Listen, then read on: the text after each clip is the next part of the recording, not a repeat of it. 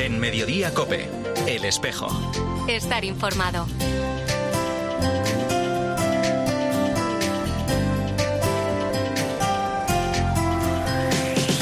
La una y 33 minutos, ¿qué tal? Bienvenidos al tiempo del espejo en Mediodía Cope. En este 4 de noviembre, a esta hora, como cada viernes, te cuento la actualidad de la Iglesia de Madrid, el saludo de Mario Alcudia. Fueron un total de 107 religiosas, 554 religiosos, posiblemente algunos más casos dudosos, casos de los cuales hay poca información, pero eh, de cualquier manera estamos hablando de la diócesis del mundo, creo, que tiene un mayor número de mártires en una persecución tan sangrienta como lo fue la que se produjo en España desde el mes de julio de 1936. Es Miguel Carlos Vivancos, autor del libro Martirologio Matritense del siglo XX, volumen 2, Los religiosos y religiosas martirizados en la diócesis de Madrid-Alcalá, editado por la BAC, que se va a presentar el lunes a las 7 de la tarde en la iglesia de la Concepción Real de Calatrava y que va a estar acompañado del arzobispo de Madrid. Si el primer volumen, publicado en 2019, recogía las vidas de los 408 sacerdotes y 17 seminaristas víctimas de la persecución religiosa en Madrid, esta segunda parte perfila una panorámica semejante, en este caso de las 107 religiosas y 554 religiosos asesinados. En total, 661, de los que 422 ya han sido beatificados. Los últimos, los 12 redentoristas, el pasado 22 de octubre en la Catedral de la Almudena. Eh, muchos de estos religiosos han sido ya beatificados, eh, otros están en proceso, otros no porque hay poca información sobre ellos, pero en todos los casos hay una gran fidelidad eh, a la profesión religiosa, al Evangelio, y no conozco, al menos yo no conozco ningún solo caso en que se produjera una apostasía, es decir, el caso de algún religioso o religiosa eh, que renunciara a su fe para salvar la vida. Con sus virtudes, con sus defectos, todos ellos dieron testimonio del nombre de Cristo en una situación terrible eh, para España en aquellos años. Después de la presentación del libro se celebrará la misa votiva de los mártires en la que se conmemorará el 86 aniversario del martirio de casi todos los santos y beatos mártires del siglo XX en España. Se hace allí porque desde el Domingo de la Divina Misericordia de 2015 el templo alberga el icono que representa a los santos y beatos mártires del siglo XX en Madrid. Bueno, pues eh, te recuerdo, ¿eh? el lugar, la iglesia de la Concepción Real de Calatrava, el lunes a partir de las 7 de la tarde. Ahora a la 1 y 36 minutos lo que hacemos ya es hablar de otros asuntos, de la actualidad de esta Iglesia de Madrid en este espejo en Mediodía Cope en este primer viernes de noviembre.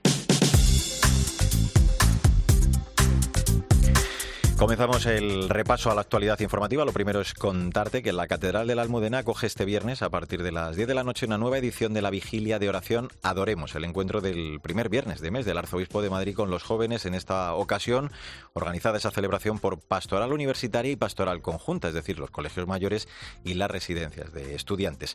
Y más asuntos, esta semana ha arrancado el séptimo curso anual de catequistas organizado por la Delegación Episcopal de Catequesis, este año con el tema Creer a Jesús Jesús, Creer en Jesús, que se imparte todos los jueves en el Salón de Actos de la Parroquia San Juan de la Cruz, desde ahora y hasta el mes de marzo. Charlas que se pueden seguir presencial y virtualmente a través del canal de YouTube de la delegación, con posibilidad también de intervenir en los diálogos. La sesión inaugural de ayer contó con la ponencia Creer a Jesús y Creer en Jesús. El hombre es capaz de Dios, Dios sale al encuentro y el hombre le responde, que pronunció el vicario general de nuestra archidiócesis, Abelino Revilla. La tarea de la Iglesia no es otra que anunciar a Cristo hasta el final de los tiempos, hasta el último confín del mundo, haciéndolo, bueno, con los con lo que tenemos propiamente a mano, sabiendo que la fe y la razón hunden sus raíces en el mismo Dios y por lo tanto no puede haber contradicción. Son, digamos, eh, dos, eh, dos manos con las que el Espíritu nos ayuda a alcanzar como tal la verdad y tienen que ir, digamos, íntimamente unidas. Razón y fe. Para nosotros no hay contradicción, para otros las habrá, pero para nosotros no la hay. Y como no la hay, digamos, tenemos que hacer uso, digamos, de las mismas. La próxima sesión, por cierto, tendrá lugar el jueves a las 5 de la tarde. Se va a reflexionar sobre el tema Creo en Dios, Padre Todopoderoso, Creador del cielo y de la tierra, y la impartirá el profesor de la Universidad Eclesiástica San Damaso, Eduardo Toraño. Vamos con más noticias. Caritas Diocesana Madrid celebra desde el próximo lunes y hasta el sábado la Semana Social Diocesana, que este año coincide con la celebración de la sexta Jornada Mundial de los Pobres, el domingo 13 de noviembre. De esta forma, desde esta institución quieren acercarse a la pobreza y trasladar todo ello a la ciudadanía, tal y como nos cuenta Tony Blázquez, miembro del Departamento de Comunicación de Caritas Madrid. Con esta semana en Caritas Madrid queremos acercar a la ciudadanía a la pobreza. En Madrid viven esta situación más de un millón de personas y les queremos poner rostro, voz y aportar soluciones. Coincide con la Jornada Mundial de los Pobres y en la que también vamos a destacar el trabajo que se realiza desde nuestra diócesis para acompañar a las familias en situación de pobreza, con recursos que les ayuden a salir de esta situación, como son los los programas de empleo o el asesoramiento.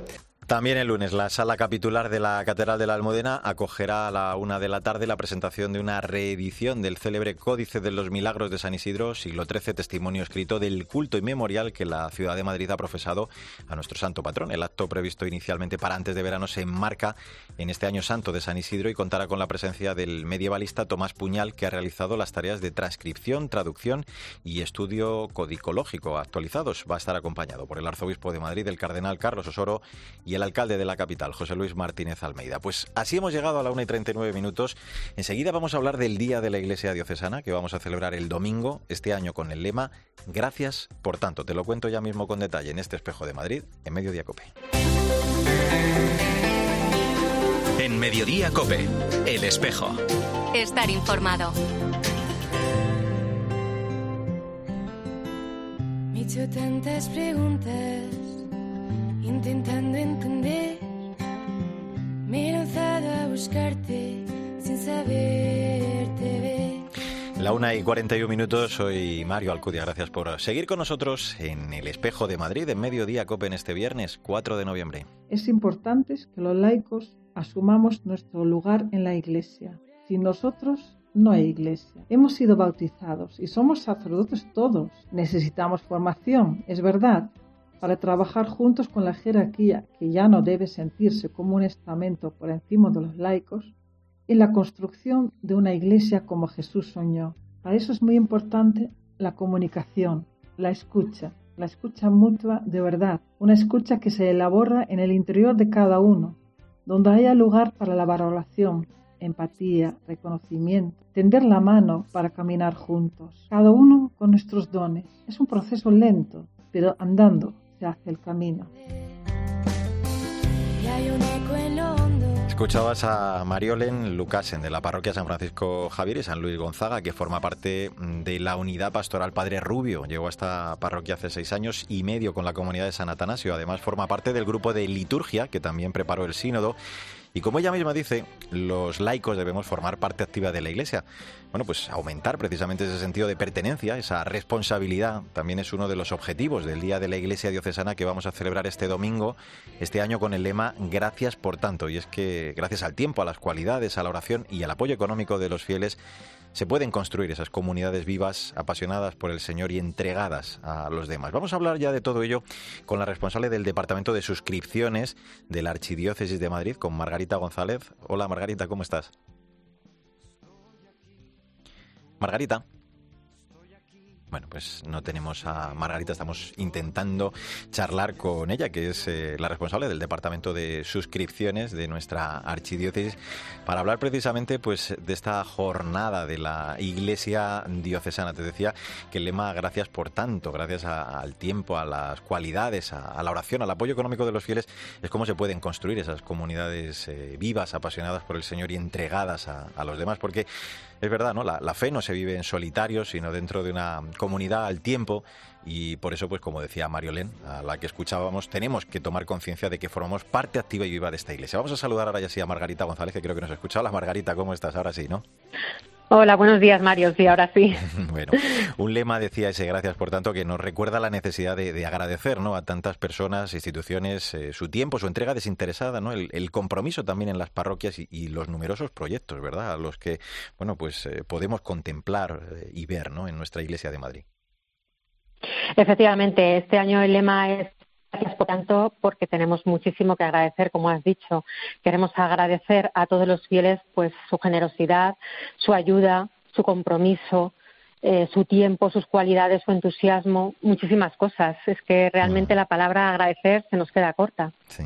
Eh, yo siempre digo que, en esta jornada se trata de hacer equipo, ¿no? de, sentirse orgullosos de, lo mucho y lo bueno eh, logrado, pero claro que no podemos cesar ¿no? En, ese empeño, en ese compromiso para que bueno, pues todo esto siga siendo posible. Porque, como dice además nuestro arzobispo en su carta ¿no? de esta jornada, esta misión tan apasionante es mucho más llevadera cuando la hacemos todos acompañados, ¿no? o sea, sinodalmente, como dice también el Papa.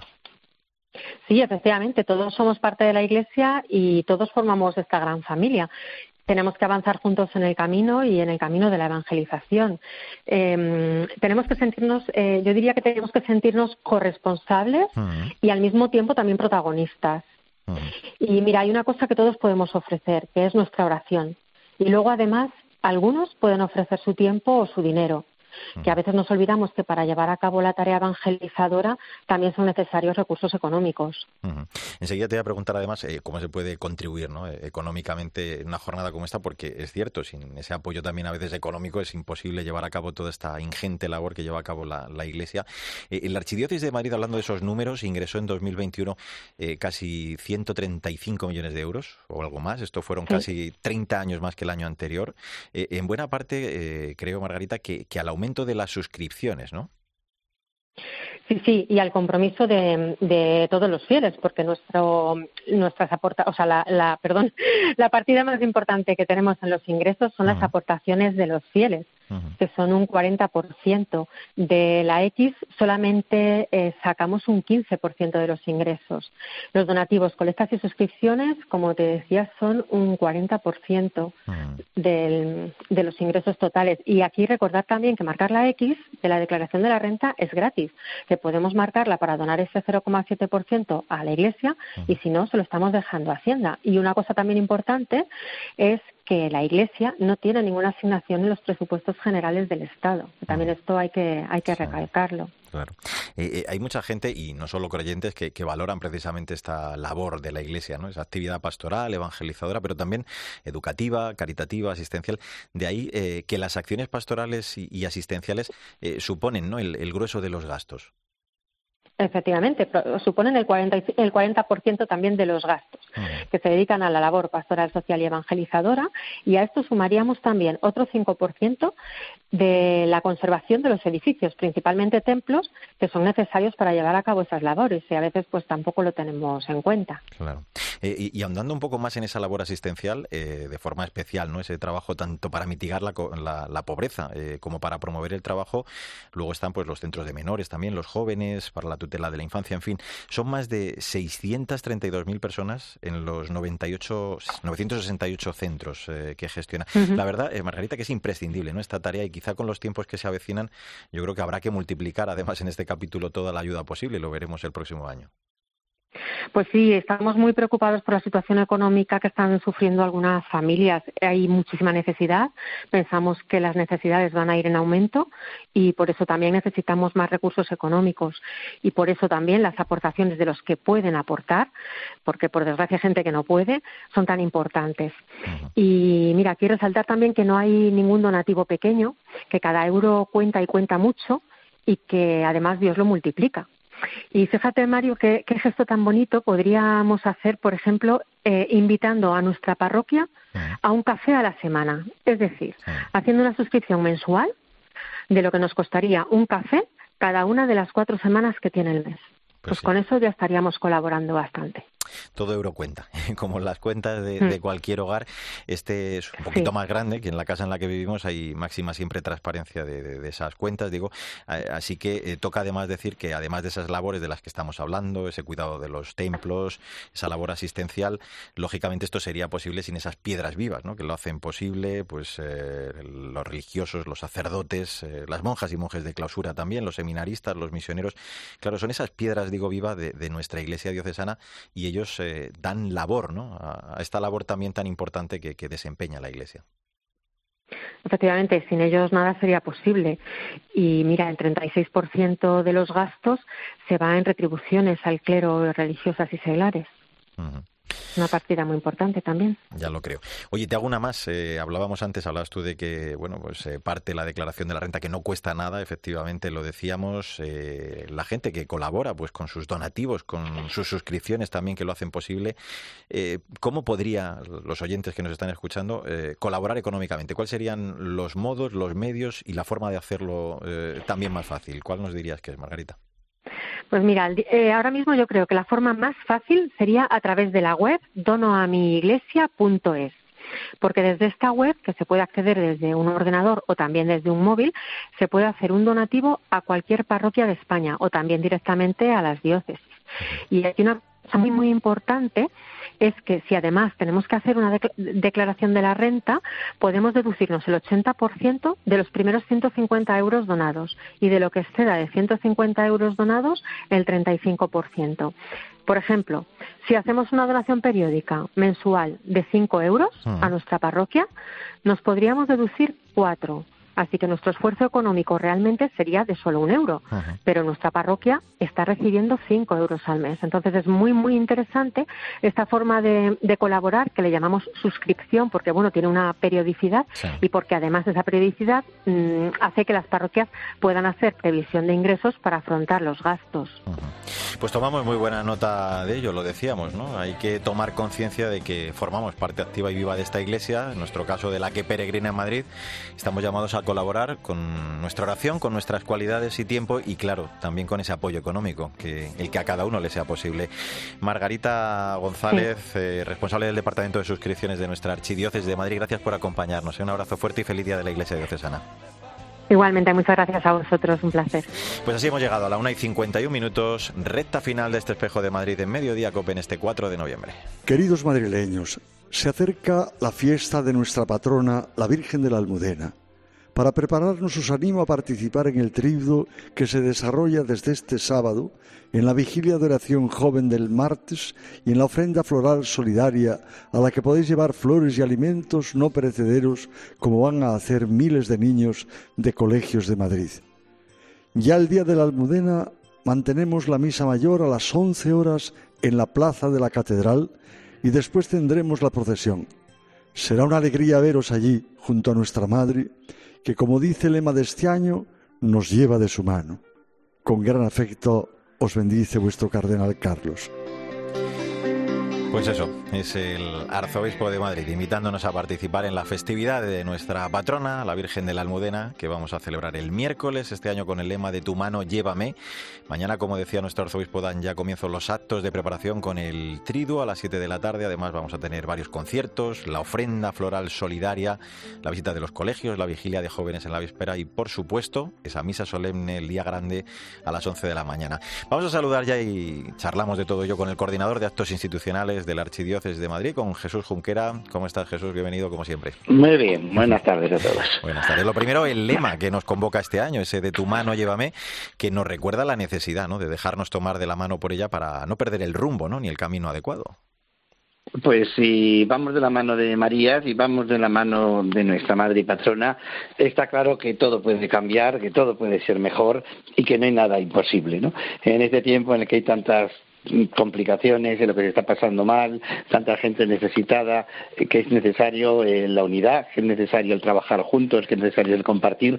Todo eso, si vamos de la mano de María, pues seguro que puede ser posible. Mm. Los actos eh, en honor de nuestra patrona, decía yo que comienzan mañana, lo decía también el arzobispo de Madrid, va a ser con la celebración del triduo, ¿no?, en la catedral. Sí, tenemos los tres días, el sábado, el domingo y el lunes, a las siete de la tarde en la catedral, y cada día es una de las congregaciones, primero la de San Isidro, que más este año está celebrando su 400 centenario de la canonización, el domingo será la corte de honor de la Virgen de la Almudena y el lunes su real esclavitud. Al final su ofrenda de flores, dejando, diríamos, ese preámbulo para poder celebrar la gran fiesta. Mm. Vamos a avanzar hasta el martes, en la víspera, un momento siempre eh, muy hermoso, Jesús, es la visita de los colegios. Es, es un modo, digo, hermoso de incentivar ¿no? la devoción por nuestra patrona de los más pequeños. Sí, bueno, pues este año además estamos, la verdad que estamos desbordados. O sea, eh, tenemos prácticamente el doble de colegios que el año pasado. Eh, están respondiendo pues de una forma eh, masiva y, bueno, y sobre todo felices de venir. Otros años, por ejemplo, pues al mediodía eh, al coincidir con el tiempo de la comida y demás, pues eh, quedaba algún hueco. Este año no solamente hemos llenado el día entero, sino que tenemos una doble doble cola, porque es imposible ponerlos a, todos en el mismo momento, ¿no? Entonces en estamos de verdad muy ilusionados y muy agradecidos también a todos los que lo organizan y a todos los que hacen posible este día, ¿no? Ya estabas tú diciendo algo eh, ese mismo día hasta las 8 y luego el mismo día de la fiesta, el miércoles desde las 9 de la mañana y también hasta esa hora. Eh, ¿Se pide que esta ofrenda floral eh, sea solidaria, se traigan alimentos eh, no perecederos? Porque tú lo adelantabas, ¿no? Estamos en un momento de, crisis, de mucha necesidad y por eso también la necesidad de estos alimentos para que lleguen ¿no? a quienes más lo necesitan. Mm, yo siempre digo que a la Virgen como madre, como a todas las madres, pues les gusta que le llevemos una flor, ¿no? Que le tengamos un detalle.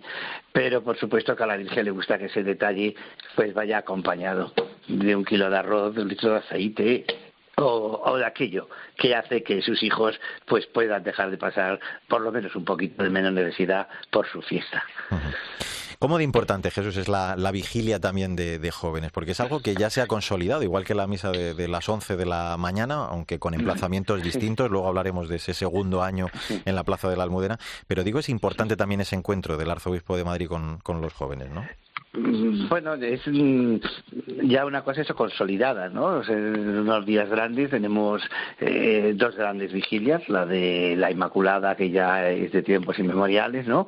Y después, pues, esta vigilia de, de la Almudena, en la que, bueno, pues la catedral también es verdad que se llena y todos juntos, pues, este año de forma especial, pues pediremos a María que nos lleve, que nos lleve de su mano, ¿no? Es un preámbulo, yo creo, muy bonito, porque es esa noche anterior ya en la que quedamos eh, preparados para el día. Mm.